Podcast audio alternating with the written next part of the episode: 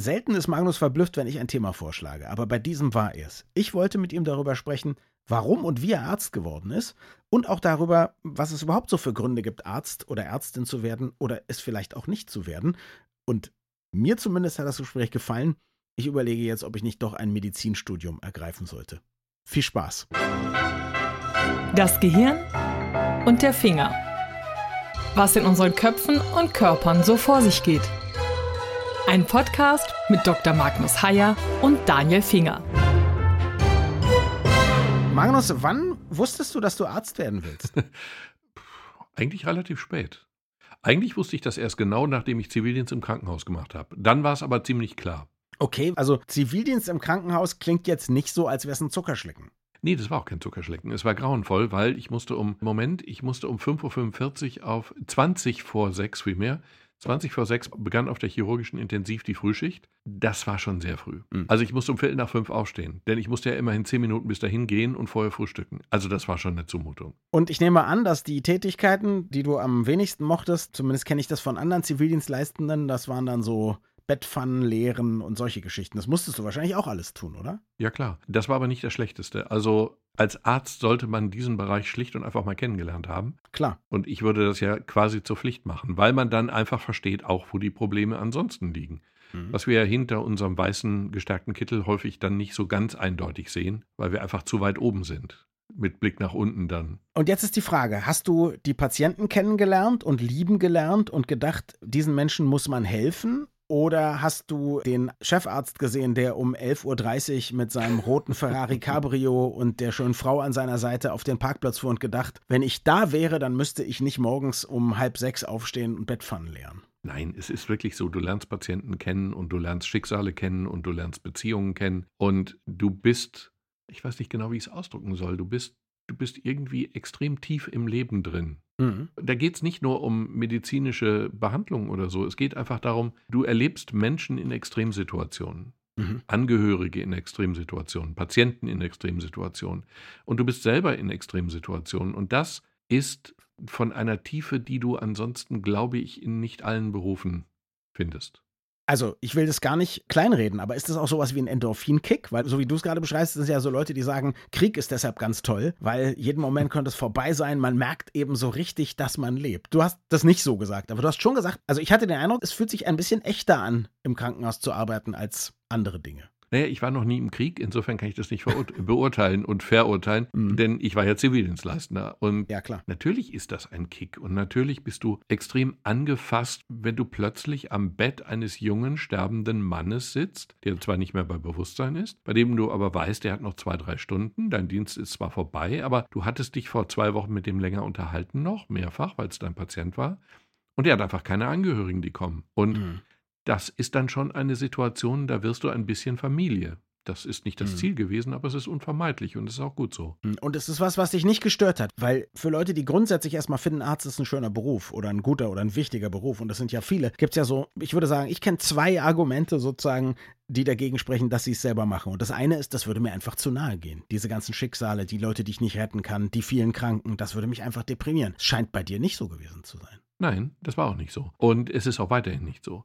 Du erlebst diese Leute und du hast die Befriedigung, dass du vielleicht ein wenig geholfen hast in dieser mhm. Phase. Mhm. Also, das klingt jetzt vielleicht brutal oder unangemessen oder kalt oder ich weiß nicht was, aber du gewöhnst dich an sterbende Menschen, du gewöhnst dich einfach mhm. dran. Du beginnst aber auch zu begreifen, was in dieser Phase wichtig ist. Es ist dann nicht mehr wichtig, noch ein paar Tage herauszuschlagen, sondern es ist wichtig, dass die Leute nicht alleine sind. Das ist in diesem einen Fall zum Beispiel ja unangenehm schiefgegangen und es ist wichtig, das dann eben so zu gestalten, dass alle Beteiligten am Ende, mhm. ja, fast alle Beteiligten am Ende eine, am Ende doch tröstliche Erinnerungen zurückbehalten.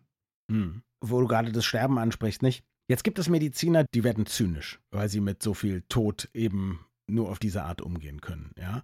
Andere hat man das Gefühl, rauchen sich auf weil die so empathisch sind und so viel mit ihren nicht nur sterbenden, auch leidenden Patienten eben mitfühlen und sich bemühen, dass man das Gefühl hat, sie haben gar nicht genug mehr Energie und Ruhe und Kraft und so weiter für sich. Dir scheint beides nicht passiert zu sein. Ist es eine Konstitutionsfrage? Gibt es da Tricks? Lernt man das auf Wochenend-Workshops? Weil im Studium wird es einem bestimmt nicht beigebracht. Im Studium wird einem mehr beigebracht, als einem klar wird. Aha. Also das Thema für heute war ja deine Idee. Das Thema war ja quasi, ja. Studium und Arzt sein, Medizinstudium und Arzt sein. Das fand ich erst ein bisschen komisch. Dann habe ich mich mit einem weißen Blatt Papier hingesetzt und überlegt, was das Studium für mich bedeutet hat und bin zu überraschenden Ergebnissen gekommen, ganz ernsthaft. Ich habe im Studium viel mehr gelernt, als mir bewusst war. Mhm. Und das jetzt nochmal reflektiert. Also ich mhm. habe im Studium sehr viele Dinge erlebt, anekdotisch erlebt. Das waren immer nur so kleine Schlaglichter, die man nicht vergisst und die dann wirklich in entsprechenden Situationen plötzlich wichtig werden, weil du einfach Dinge besser einordnest. Also wir hatten ich hatte bescheuerte Professoren, aber ich hatte erstaunlich viele sehr gute Professoren, die uns mhm. eben diese Kleinstbotschaften, die aber wichtig waren, mitgegeben haben. Und im Umgang mit Sterbenden, also das klingt jetzt wirklich total bekloppt, aber eine dieser Anekdoten geht folgendermaßen. Ich hatte einen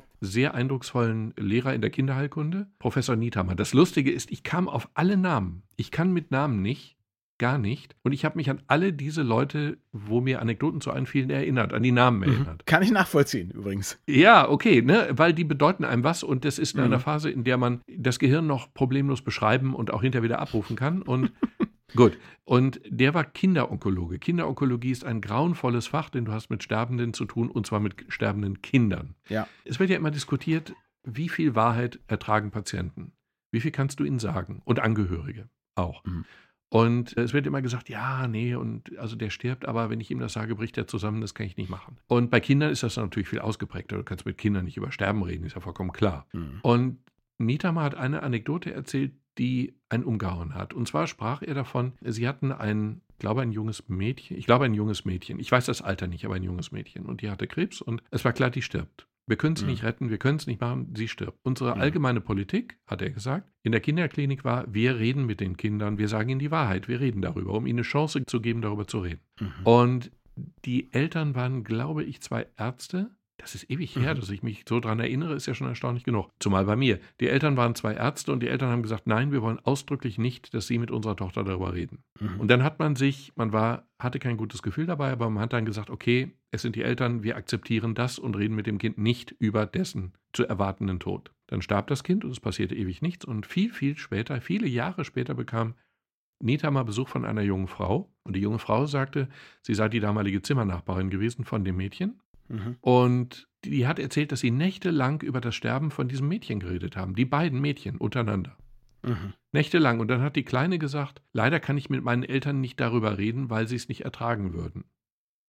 Und das ist natürlich der Hammer. Und sie hat wahrscheinlich recht gehabt. Ja, sie hat recht gehabt, aber sie hat dieses Thema nicht angeschnitten, um ihre Eltern zu schonen. Klar. Mhm. Ist das nicht irre? Also daraus habe ich gelernt, dass ich niemals, niemals, niemals niemandem gegenüber eine solche Diagnose, man, man kann die Wahrheit ja ein wenig einwickeln, aber eine solche Diagnose würde ich niemals verschweigen, weil die Leute es sowieso wissen. Und Kinder wissen es intuitiver noch mehr als andere. Mhm. Und diese Geschichte ist eben zum Beispiel eine, sie ist ewig her und ich werde sie nie vergessen und sie wird mich weiterhin beeinflussen im Umgang mit sterbenden Patienten.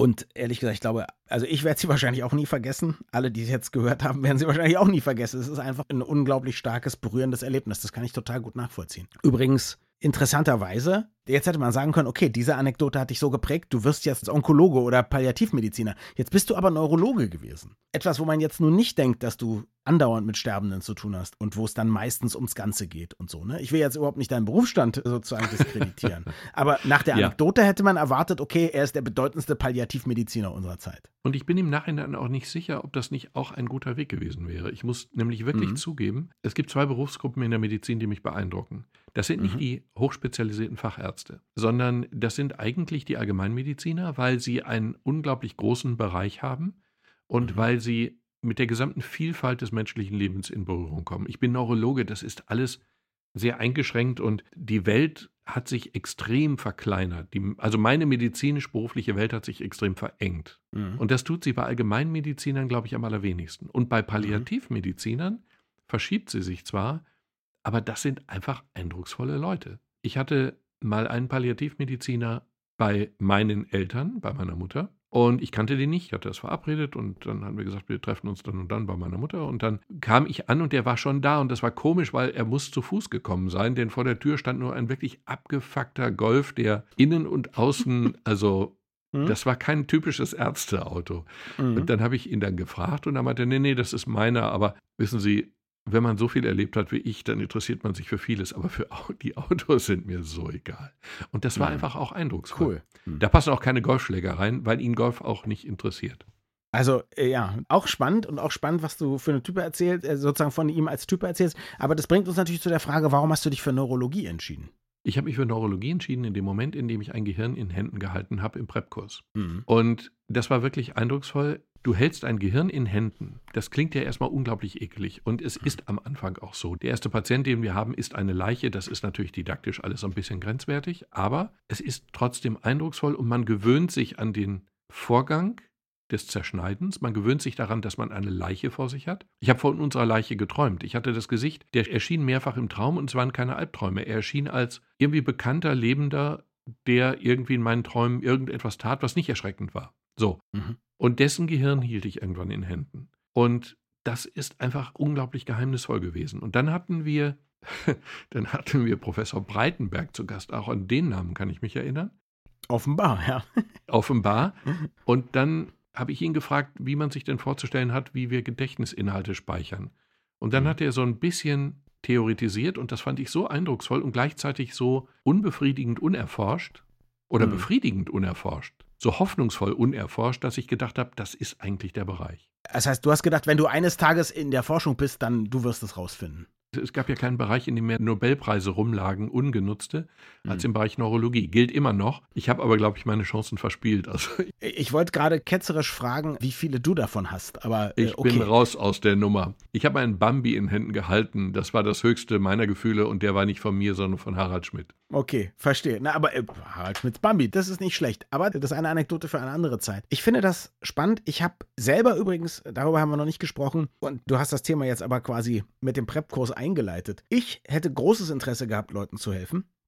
Ich glaube, ich habe kein Helfersyndrom, aber das ist schon schön und ich finde, Leute glücklich machen, das ist was, was ich gerne mache. Und ich finde den medizinischen, wissenschaftlichen Teil interessant. Ich war naturwissenschaftlich nicht so interessiert an der Schule, aber Humanbiologie, das fand ich immer spannend. Ich konnte kein Blut sehen.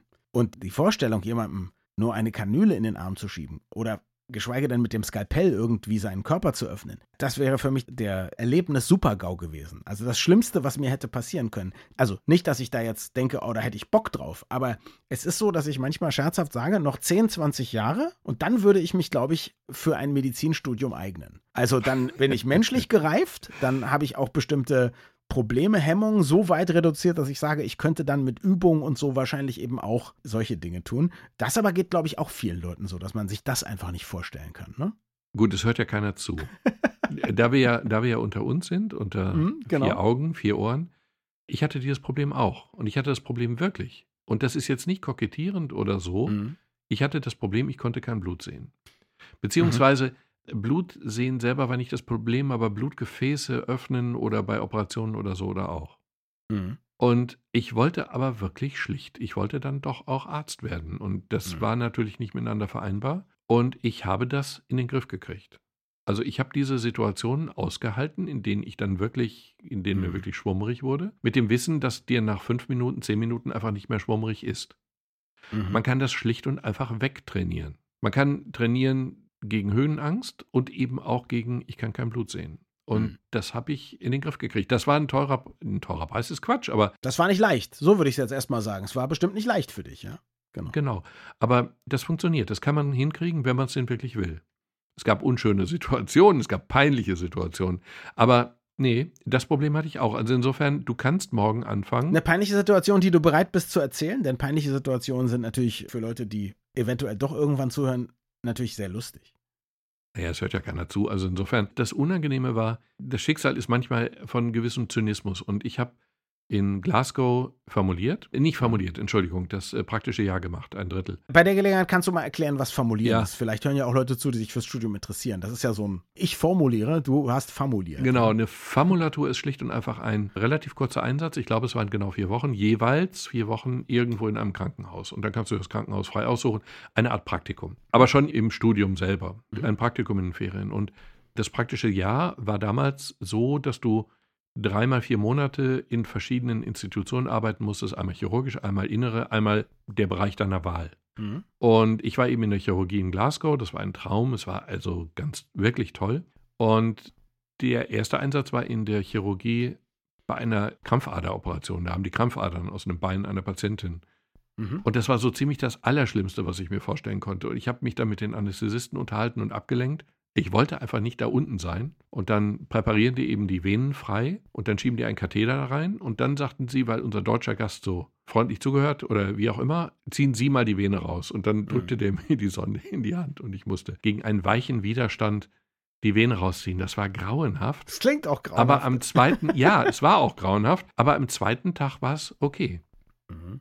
Am ersten Tag bist du kaltschweißig und am zweiten Tag bist du es nicht mehr. Und dieses Erfolgserlebnis ist dann natürlich auch wiederum toll. Und heute würdest du dich freuen, wenn du einmal so eine schöne Vene wieder mal ziehen könntest. Nein, das wäre jetzt doch stark übertrieben, aber es würde mich nicht mehr schockieren. Übrigens, ich habe ja einige Freunde, die Ärzte sind und noch viel mehr Leute mal irgendwie auf Partys getroffen und frage die oft, warum sie ihren Beruf ergriffen haben. Ein guter Freund von mir, auch mein Hausarzt, der sich auf Naturheilkunde spezialisiert hat, der ist zum Beispiel Arzt geworden, weil er Pfleger war im Krankenhaus und nicht ertragen konnte, wie schlecht die Patienten behandelt wurden. Also ein ganz anderes Erlebnis, als du gehabt hast. Ja, klar, aber das ist ja auch ein Grund. Es ist ein guter Grund sogar, natürlich. Ja, klar. genau. Wenn du Arzt auf der Station bist oder wenn du Oberarzt oder gar Chefarzt bist, dann legst du ein wenig die Regeln fest und auch eben den Umgang mit Patienten. Und es ist schon Mhm. nicht schlecht, wenn das jemand ist, der eine gewisse Achtung vor Patienten und deren Mhm. Würde hat. Das sind auch nicht alle Ärzte. Das ist sogar sehr gut, würde ich sagen. Ja, und das wäre schon hilfreich. Und dann ist es wirklich so, wenn du in der Hierarchie oben bist und das Krankenhaus ist leider nach wie vor ein extrem hierarchischer Betrieb. Wenn du in der Hierarchie relativ weit oben bist, bestimmst du eben mehr. Und umso wichtiger wäre es, dass es eben jemand ist, der das dann so sieht. Also mit das Lustigste, was ich mal gehört habe, da habe ich jemanden kennengelernt, der war Herzchirurg. Da war ich noch relativ jung, da hatten wir auch diesen Podcast nicht. Ich glaube, ich kannte dich noch nicht mal. Da habe ich erstmal mit ihm auch über dieses geredet, kann kein Blut sehen und wie das ist und wie man sich dran gewöhnt und so. Und dann habe ich gefragt, warum er sich jetzt speziell für Herzchirurgie entschieden hat. Ne? Und Mhm. erwartet habe ich, dass er sagt, naja, das ist halt super wichtig, da kann man Leben retten und was, ne? So, das, das war Ja, das, was ja, ich erwartet ja, habe. Und was er Natürlich. gesagt hat, ist, ja, das ist einigermaßen spannend, das ist ziemlich knifflig und da muss man handwerklich was können. Wenn ich jetzt zum Beispiel hier Magen machen würde oder so, das ist immer das Gleiche, das ist total langweilig. Nach einer Woche, da schläfst du ja ein beim Operieren. und das, und das fand ich, das hat mich damals ein bisschen, naja, ich will nicht sagen geschockt, aber doch sehr verblüfft. Ja, Moment, aber ist doch charmant in seiner Ehrlichkeit. ja, und Chirurg heißt ja eigentlich Handwerker.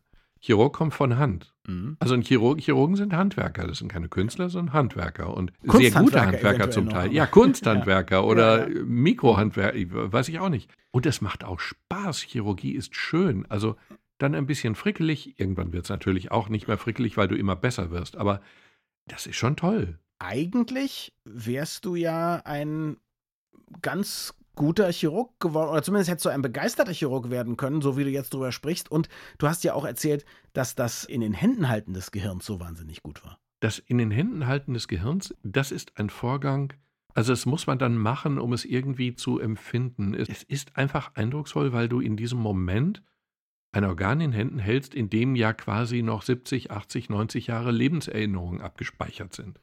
Das ist ja alles noch drin. Das ist ja im Prinzip sogar noch, also wir können es nicht auslesen, aber es ist alles noch da. Mhm. Das Gehirn ist ein einfach schönes Organ. Und es hat übrigens auch die Form, es schmiegt sich in deine beiden Hände. Wenn du die Hände so nebeneinander legst, um etwas reinzulegen, dann schmiegt sich das Gehirn passend in diese Kuhle hinein. Mhm. Das ist schon schön. Du bist nicht Chirurg geworden. Warum? Bist du handwerklich ungeschickt? Ja, ich rede gern. Und das ist ja nun ein Punkt, den du extrem gut wirst verstehen können.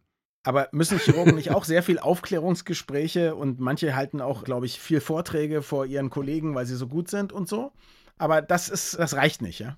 Das Reden ist nicht die Kernkompetenz des Chirurgen. Und Okay. ich habe mal erlebt, wie ein Chirurg mit einer Verwandten von mir geredet hat vor einer Brustoperation. Ehrlich gesagt, ich war so wütend nach dem Gespräch. Ich wollte ihn erst aus dem Fenster werfen und dann wollte ich ein Buch schreiben über ärztliche Fehler und dann hatte ich schon die Überschrift Der redende Chirurg, ein Kunstfehler an sich. Das war natürlich stark übertrieben, aber ich war einfach wütend. Also Aber auch eine schöne Überschrift. ja, ja, in der Tat. Also das war wirklich grauenvoll. Der war ein guter Chirurg, aber man musste ihn wirklich von Patienten zwangsweise fernhalten. Ich bin sicher, du hast noch unglaublich viele Anekdoten aus dem Studium. Ja, ich habe ja eine Liste vorbereitet mit zwölf Unterpunkten, die jeweils zwölf Unterpunkte haben. Also Genau. Und die werden wir alle zu gegebener Zeit, werden wir die natürlich in aller Tiefe, in aller gebotenen Würde und Tiefe behandeln. Aber abschließend würde ich dich gerne einfach fragen, Was glaubst du, sollte jemand wirklich mitbringen, der sich überlegt, Mensch, Arzt wäre das was, trotz aller Bedenken, trotz, ich kann vielleicht noch, noch in Anführungszeichen kein Blut sehen oder so. Was glaubst du, was ist wirklich wichtig, wenn man Arzt werden möchte? Für sich selbst, aber auch für die Patienten. Das kann man so allgemein ja gar nicht sagen. Weil wenn du Chirurg bist, dann kannst du mhm. das Gespräch mit Patienten oder Anästhesist. Du musst ja nur kurze vorbereitende Gespräche führen und dann hast du ja mit dem Patienten in dem Sinne nichts mehr zu tun. Der ist dann narkotisiert und wird das Gespräch nicht suchen. Du musst dich sehr fein entscheiden, für welchen Bereich du dich entscheiden willst. Also das Ernüchternde in der Medizin ist, dass die Welt eben sehr klein, sehr eng und sehr vorhersehbar und wenig überraschend wird. Also man kann sich selber zum Teil bei den bestimmten Stellen schon gar nicht mehr zuhören, weil du immer dasselbe sagst.